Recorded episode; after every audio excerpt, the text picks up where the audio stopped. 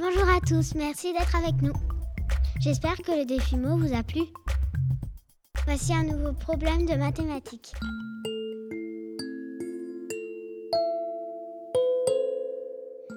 Pour un problème de vélo, vous avez besoin d'un crayon, d'une gomme et d'une feuille. Bonne braderie. Tom se rend à la braderie dans l'intention d'y acheter un vélo. Aussitôt arrivé, il tombe en arrêt devant un superbe engin qu'il achète sans discuter pour la somme de 30 euros.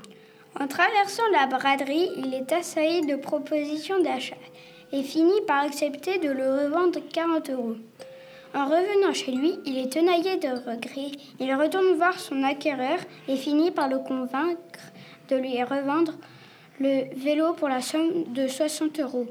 Bon, il trouve son vélo très beau, mais il se demande s'il ne l'a pas payé trop cher.